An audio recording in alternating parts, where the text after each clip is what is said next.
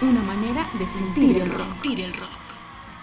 Estimados amigos y amigas de Paroxis Histérica, esperamos que estén bien, aún resistiendo al COVID-19, pero también al fuerte proceso de descontento social que estamos viviendo en Colombia, porque no nos cansaremos de denunciar y contar lo que está pasando en nuestro país. De nuevo los saludamos desde Bogotá y desde las amplias jornadas de paro que estamos viviendo a lo largo del territorio nacional. Seguimos acompañando el movimiento social y a todos los jóvenes que siguen resistiendo a este sistema opresor y a este gobierno violento que parece que lo único que tiene para dar es precisamente eso, violencia, gases lacrimógenos y más presupuesto para la represión. Eduardo, cuéntanos cómo estás, cómo sentiste la mención que recién acabamos de emitir la semana pasada y sobre todo cómo ves la situación actual del país. Hola Karen y todos ustedes que nos acompañan en cada una de estas emisiones. Les cuento que afortunadamente yo estoy bien, pero no deja de preocuparme el contexto que viene tomando estas movilizaciones y por la vida de tantos jóvenes que están enfrentándose todas las noches al SMAD y a la policía, que como dices hasta ahora solo ha tenido eh, mensajes de violencia y brutalidad como respuesta. Y teniendo en cuenta que los dos vivimos en un sector del sur de nuestra ciudad, en donde la situación se vuelve tensa todas las noches, aunque no estamos geográficamente muy lejos y estás tú más cercana, digamos, a todas estas situaciones que se han presentado. Bueno, y venimos de una mención que hemos dedicado a Delia Derbyshire, un poco para poner nuestra cabeza en otras cosas y salir también un poco de todo este bombardeo de noticias y que ha resultado eh, muy interesante porque esta artista realmente pues es de nuestro gusto. Ella recordemos que ha sido una pionera de la música electrónica y la experimentación. Escucharla es toda una experiencia sonora que ustedes no se pueden perder. Delia Derbyshire. Y volviendo al tema que nos ocupa, les contamos que este episodio de Parosis Histérica seguirá aportando reflexiones y difundiendo información sobre lo que está pasando actualmente en Colombia, para que también todos los oyentes de otras geografías sepan lo que ocurre y podamos extender ese mensaje de SOS Colombia, SOS por el pueblo que resiste y que exige acabar con la desigualdad social. Y como siempre, la música hecha por mujeres será la que conduzca y acompañe nuestras reflexiones. Hoy estaremos escuchando punk y hardcore hecho en Colombia, el que desde hace más de 30 años ha denunciado la violencia y el abuso policial. Así que empezamos con esta paroxis histérica en donde tenemos una manera de leer el rock.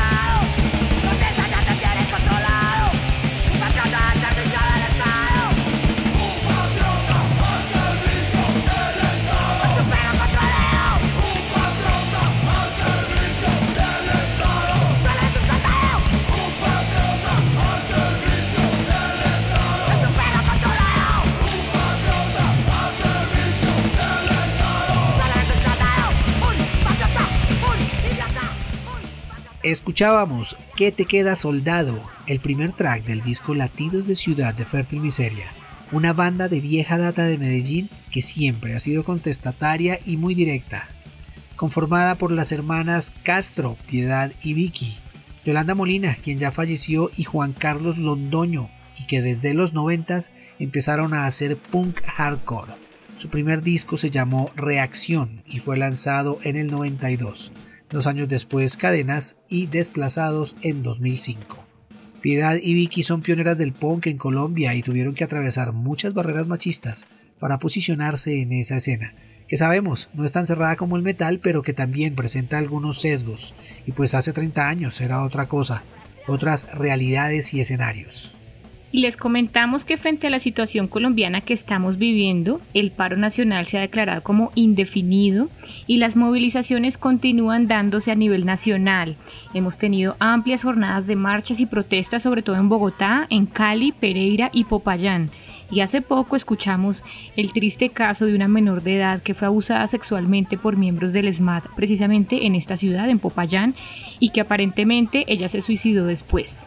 Así vemos que la violencia sexual contra estas menores de edad y contra las mujeres no es un caso aislado ni sui generis, sigue siendo un arma de guerra a la que se apela de manera sistemática y en este sentido el cuerpo de las mujeres es visto como botín, como territorio para apropiar, ejercer autoridad y poder de parte de la policía y también del SMAT. Y es que esta violencia sexual se erige también como una acción correctiva que envía un mensaje muy fuerte para las mujeres. El espacio público, la protesta, la calle y la noche no son espacios para ustedes, por lo que sigue inscribiéndolas en el espacio privado y cerrado, sin posibilidades de participar en la esfera pública ni exigir sus derechos. Déjela pasar y hágale lo que quiera, se le escuchó decir a un agente del ESMAD él estaría indicando a uno de sus compañeros que dejara pasar por una calle a un grupo de mujeres que protestaba en Acacias Meta, y esto quedó en video. Sí, Eduardo, y es que esta es la manera más violenta de decirle simbólica y expresamente a las mujeres que si siguen protestando, la violación y la muerte será la respuesta, y así infunden el miedo y nos recuerdan que nuestros cuerpos son vulnerables y seguimos siendo objeto de crímenes y todo tipo de torturas y si entendemos que esta es una técnica especial de tortura, podemos avanzar en la comprensión de esta desde la afectación psicológica que produce en la integridad de las mujeres, pues genera sentimiento de culpa, alimentado por la actitud social que estigmatiza y culpabiliza a las mujeres por andar solas a esa hora en las calles. Además de las consecuencias físicas que implica un abuso sexual, las lesiones y alteraciones en el organismo, la posibilidad de embarazos no deseados, las afectaciones psicológicas son mayores, pues se dice que el primer sentimiento que experimenta una víctima de violencia sexual es asco contra sí misma, acompañado por sentimientos de minusvalía y de culpa por no haber podido impedir lo sucedido. La humillación a la que es sometida la mujer por los perpetradores al convertir su cuerpo en un objeto descartable le genera sentimientos de indignidad y desamparo también hacia la sociedad que no la protegió. Y a su vez entra en conflicto con su propio cuerpo, su identidad sexual, que le genera rechazo hacia la sexualidad y desconfianza en las relaciones con los otros. En ocasiones este conflicto consigo misma implica agredirse y autolesionarse de distintas formas. Incluso tentativas de suicidio, por lo que vemos que todas estas afectaciones evidencian que es una compleja red de traumatismos y revictimizaciones las que tiene que enfrentar una mujer o niña víctima de violencia sexual. Y aquí tenemos con el caso de Popayán, que aunque la menor de edad de la que hablábamos falleció en su casa, estos hechos sucedieron después de haber estado detenida en unas instalaciones de la policía. Y por estas razones y por el hecho que tienen las mujeres a una vida libre de violencias, es que emitimos este episodio, porque es la manera que tenemos de alzar nuestra voz y decir no más violencia contra nosotras, ni en el marco del paro ni en ningún otro lugar. La orden de desalojo de violentos de las universidades, yo me demoro 30 segundos para darlo.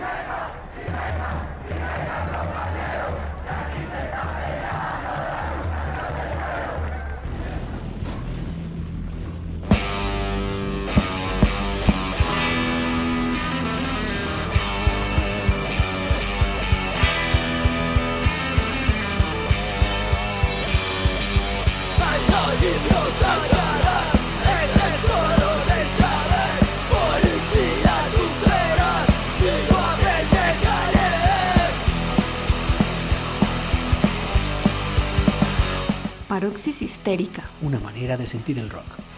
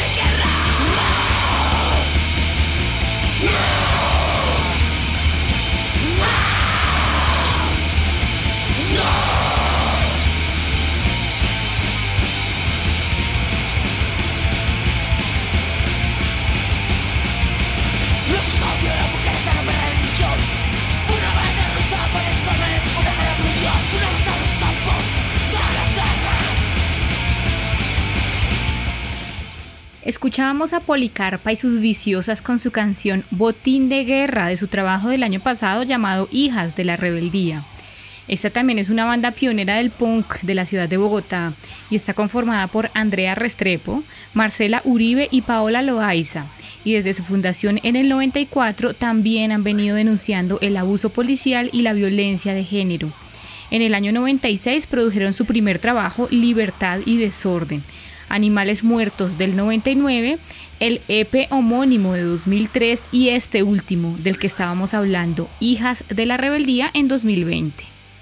Y nuevamente revisando las cifras, cosa que aquí no nos gusta, pero que nos permite entender un poco el panorama de lo que está pasando, tenemos que según la información reportada por la Defensoría del Pueblo, desde el 28 de abril al 14 de mayo de 2021, se recibieron 87 reportes de violencia basada en género a mujeres y personas con orientación sexual e identidad de género diversas, y se reportaron dos casos de violencia sexual, 14 casos de hostigamiento sexual, es decir, tocamientos inapropiados con carácter sexual y acompañado de amenazas, además de 18 casos de violencia física, 5 casos de tortura y 4 casos de tortura psicológica. Temblores ONG reportó que desde el 28 de abril y hasta el 18 de mayo se recibieron en la plataforma Grita 18 denuncias de víctimas de violencia sexual por parte de la fuerza pública, por lo que coincide con los datos que ya diste de la Defensoría del Pueblo. Esperemos que esta cifra no aumente porque es bastante compleja esta situación y a eso hay que sumarle la escasa legitimidad y acompañamiento que han demostrado instituciones como esta, la Defensoría del Pueblo y la Procuraduría que no están cumpliendo tampoco con el deber que tienen. Entonces entran a jugar muchas variables y a complejizar esta crisis social tan aguda que estamos viviendo. En pocas palabras, tenemos muchos entes para protección del pueblo y ninguno está haciendo lo que debería hacer. Y hay un análisis que queremos hacer ahora porque nos sirve para comprender también un poco este asunto y sobre todo para entender cómo está relacionado con un sistema económico neoliberal. encontramos el trabajo de Jules Falquet, mercado laboral y guerra, hombres en armas y mujeres de servicios, que nos aclara que la dialéctica de los sexos en el nuevo mercado del trabajo informalizado y transnacional se basa en que las mujeres están siendo confinadas a los trabajos de servicio doméstico y de servicios sexuales, y por otro lado, en que a los hombres se les alienta a ubicarse detrás de las armas tanto de ejércitos del Estado como privados y todo tipo de bandas armadas, tropas, paramilitares, mercenarios, bandas de desmovilizados y todo aquel que bajo la ley tome un arma para proteger supuestamente lo propio.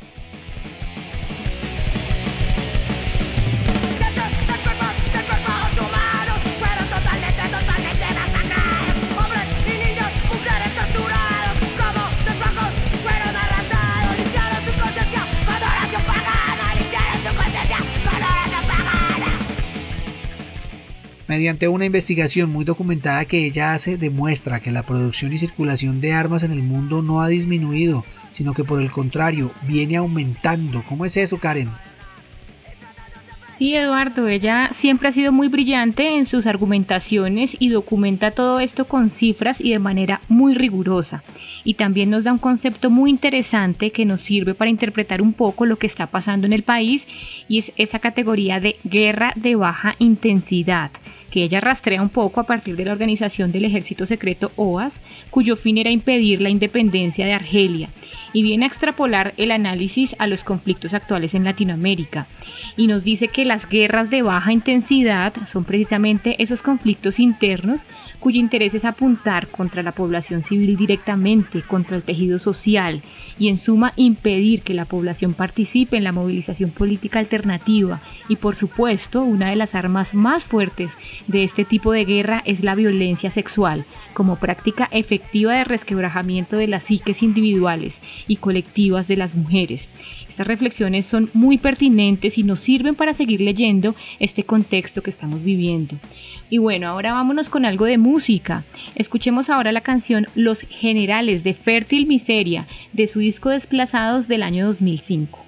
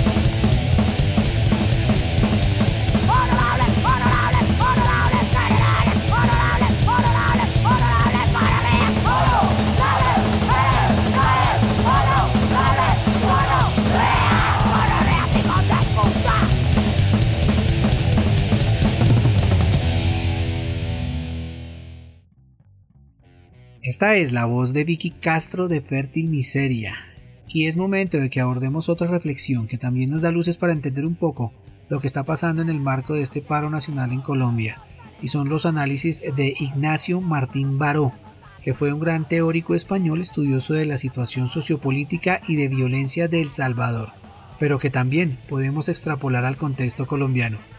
Él propuso una reflexión muy interesante sobre las técnicas de guerra psicosocial que básicamente se dan en tres vías. Control de la información y desinformación, tal y como estamos viendo, con los medios de comunicación que difunden mensajes completamente sesgados y que responden a la legitimación de un gobierno que no ha sabido responder a la crisis actual social de pandemia ni económica del país. Y en otra vía tenemos la polarización de la sociedad, o esa idea que nos envían todo el tiempo de que el otro es el enemigo, el vándalo que destruye la propiedad privada es el enemigo y hay que atacarlo para garantizar nuestra seguridad y bienes. Así se destruyen solidaridades sociales y nos enseñan a desconfiar de ese otro. Y recordemos que muchos de los jóvenes que salen a las calles lo hacen porque realmente no tienen oportunidades ni de trabajar ni de estudiar, porque precisamente este Estado colombiano no las ofrece. Por esto me parece inexplicable que todavía en una situación como la que estamos viviendo encontremos a la población polarizada. Si no estás conmigo, eres mi enemigo. Esto es absurdo. Al contrario, debemos, para que esto funcione, tirar para el mismo lado, porque esto es lo que está permitiendo esa tercera vía, como Baró lo planteaba, la represión selectiva y el terror generalizado, que es lo que estamos viendo, que está pasando con la violencia policial y del ESMAD Categorías conceptuales estas que hemos mencionado que son muy importantes porque nos sirven para entender esta dinámica violenta que estamos viviendo, no solo en este paro nacional que arrancó el 28 de abril en Colombia, sino la situación de represión en toda Latinoamérica.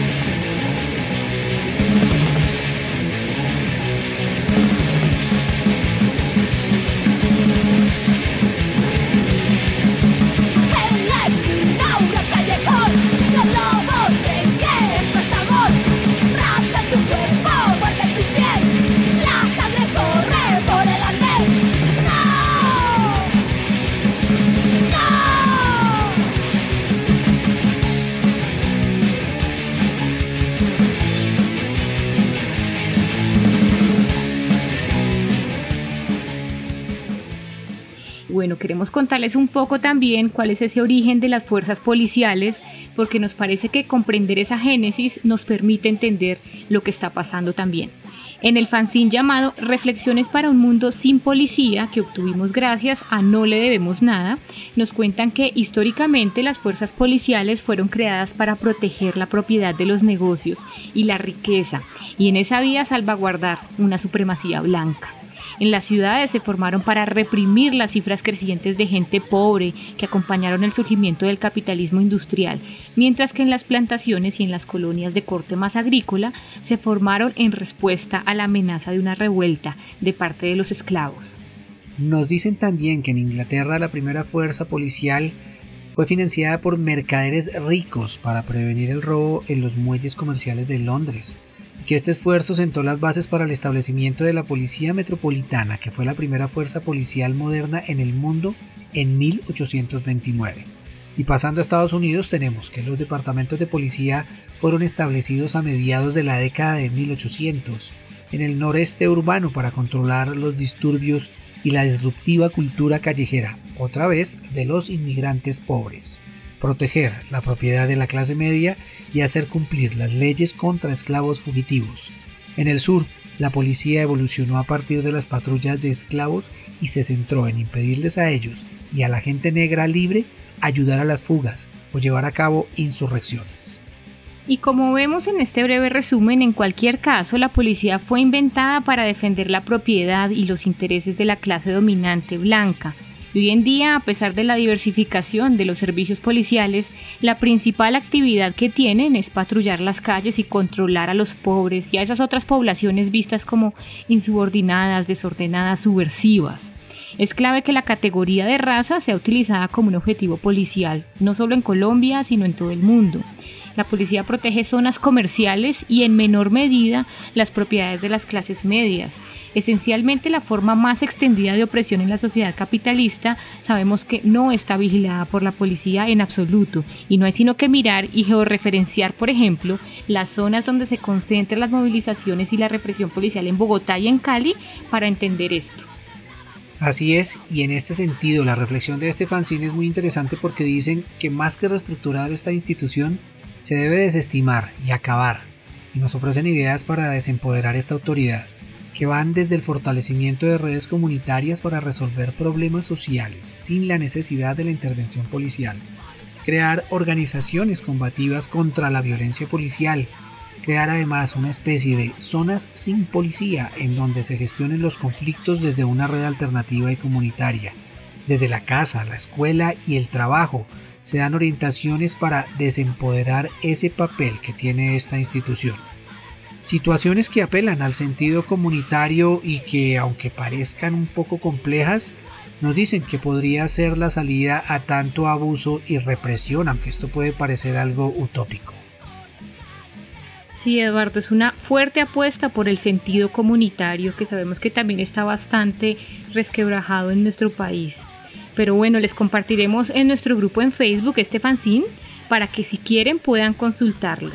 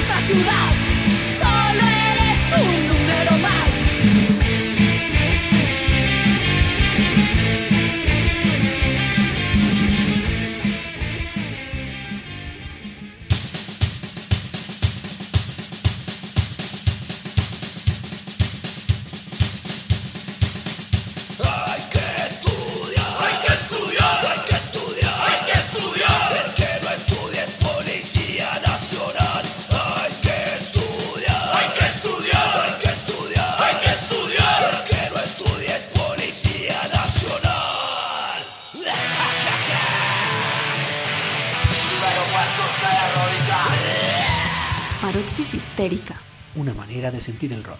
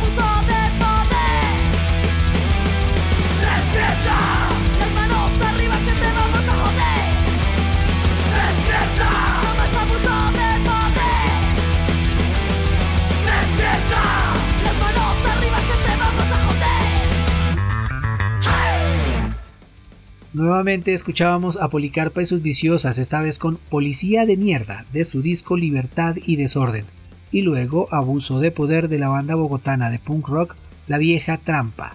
Esta banda está conformada por Johnny Ardila en la guitarra, Sebastián Cepeda y María Fernanda Arango en la voz, y Geraldine Pineda en la batería, y desde 2012 están con esta propuesta musical.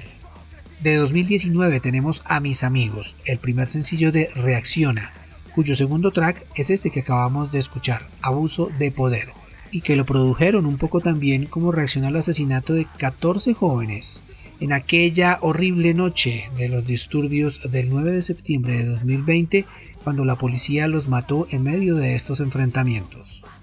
Y es momento de seguir sumando más fanzines a este análisis, porque nos parece que aportan mucho a toda esta reflexión que estamos haciendo sobre la policía y sus abusos. Recuerden que todos estos materiales que vamos a referenciar se pueden descargar de la página en Instagram del fanzine Aliado Feminista No Les Debemos Nada. Tenemos Rabia 1312, que desarrolla ampliamente la consigna inglesa de todos los policías son unos bastardos y nos brinda un listado de 100 canciones desde el punk hoy que rechazan la policía y el abuso. Y el fanzine ACAP de 2014, que también reúne escritos y material gráfico también muy interesante. Y con todos estos abordajes pretendemos dar algunas herramientas de análisis no solo desde lo académico con Falquet y Martín Baró, sino también desde el material de los fanzines que siempre ha sido muy directo y proponen también transformaciones desde lo inmediato y lo cotidiano.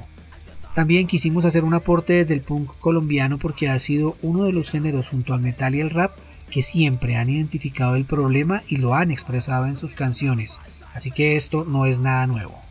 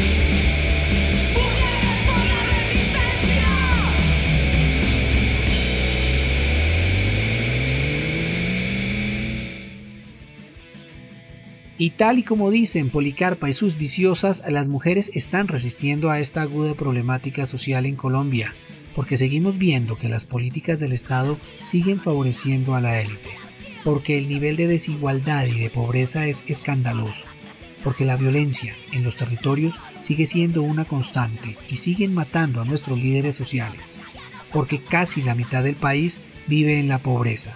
Tenemos un sistema de salud que deja morir a su pueblo a la entrada de un hospital por no estar afiliado al CISBEN o no tener una EPS. Porque los feminicidios siguen en aumento y al Estado parece que no le importa. Y porque en un país con tantos recursos naturales y agrícolas no se apoya a la fuerza campesina, sino que se avanza en modelos de explotación, degradación de la tierra y extractivismo, sin escuchar ni tomar en consideración tampoco la cosmovisión de los NASA y los demás pueblos indígenas que tienen planteamientos sobre la vida en este planeta más sensatos que cualquier otro modelo económico por los más de 6.000 civiles que fueron asesinados por el Ejército Nacional y hechos pasar como falsos positivos, y por la transformación de este sistema económico neoliberal que ha servido para perpetuar la desigualdad y otros sistemas de opresión, seguimos resistiendo. Saludamos especialmente a las chicas de Derrumbando Defensas y a Mónica, su guitarrista, con quien estuvimos compartiendo una charla sobre lo que está pasando en Colombia el pasado sábado 15 de mayo en Instagram. Ellas también, desde sus geografías, han apoyado ampliamente las movilizaciones y el estallido social en Chile, y saben lo que significa esta lucha también del pueblo colombiano. Así llegamos al final de este episodio y también de esta tercera temporada de Paroxis Histérica. Recuerden que pueden escuchar todas nuestras entregas en Spotify, iTunes, Anchor, TuneIn, Deezer y demás plataformas de música.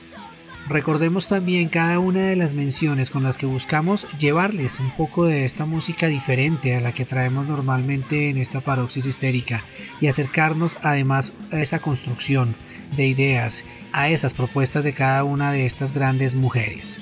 Agradecemos a todas las invitadas que estuvieron participando en los episodios desde Argentina, Chile, Brasil, Perú, Colombia, Estados Unidos, siempre con una gran disposición y muy buena onda. Y recordemos también la participación especial de Jenny Hu, quien desde el punk hoy también nos hizo su aporte muy sensato y pertinente. Agradecemos también a ustedes, nuestros oyentes, por habernos permitido acompañarlos con las historias de grandes artistas y con todas estas reflexiones que les hemos dejado episodio tras episodio. Nos veremos muy pronto en una cuarta temporada de Paroxis Histérica con muchas más historias y sobre todo con toda la música hecha por mujeres que se han atrevido a romper las barreras y le han apostado a la igualdad de género y a la igualdad de oportunidades. Esto fue Paroxis Histérica.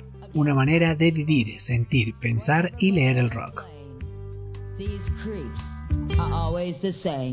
Because a pig is a pig, and that's that.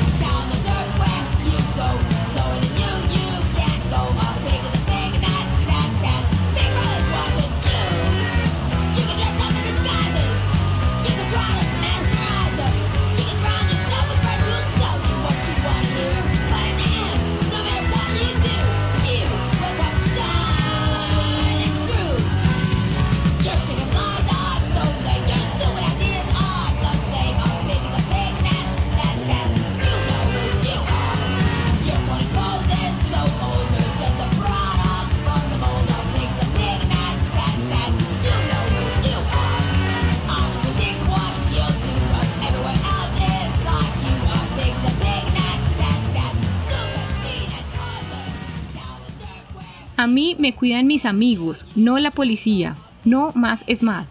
La violencia sexual es un arma de guerra sistemática que utilizan el ESMAD y la policía en Colombia. No más ESMAD. Los cuerpos de las mujeres no son botín de guerra. No más ESMAD. El papel fundamental de la policía es defender el sistema desigual. No más ESMAD.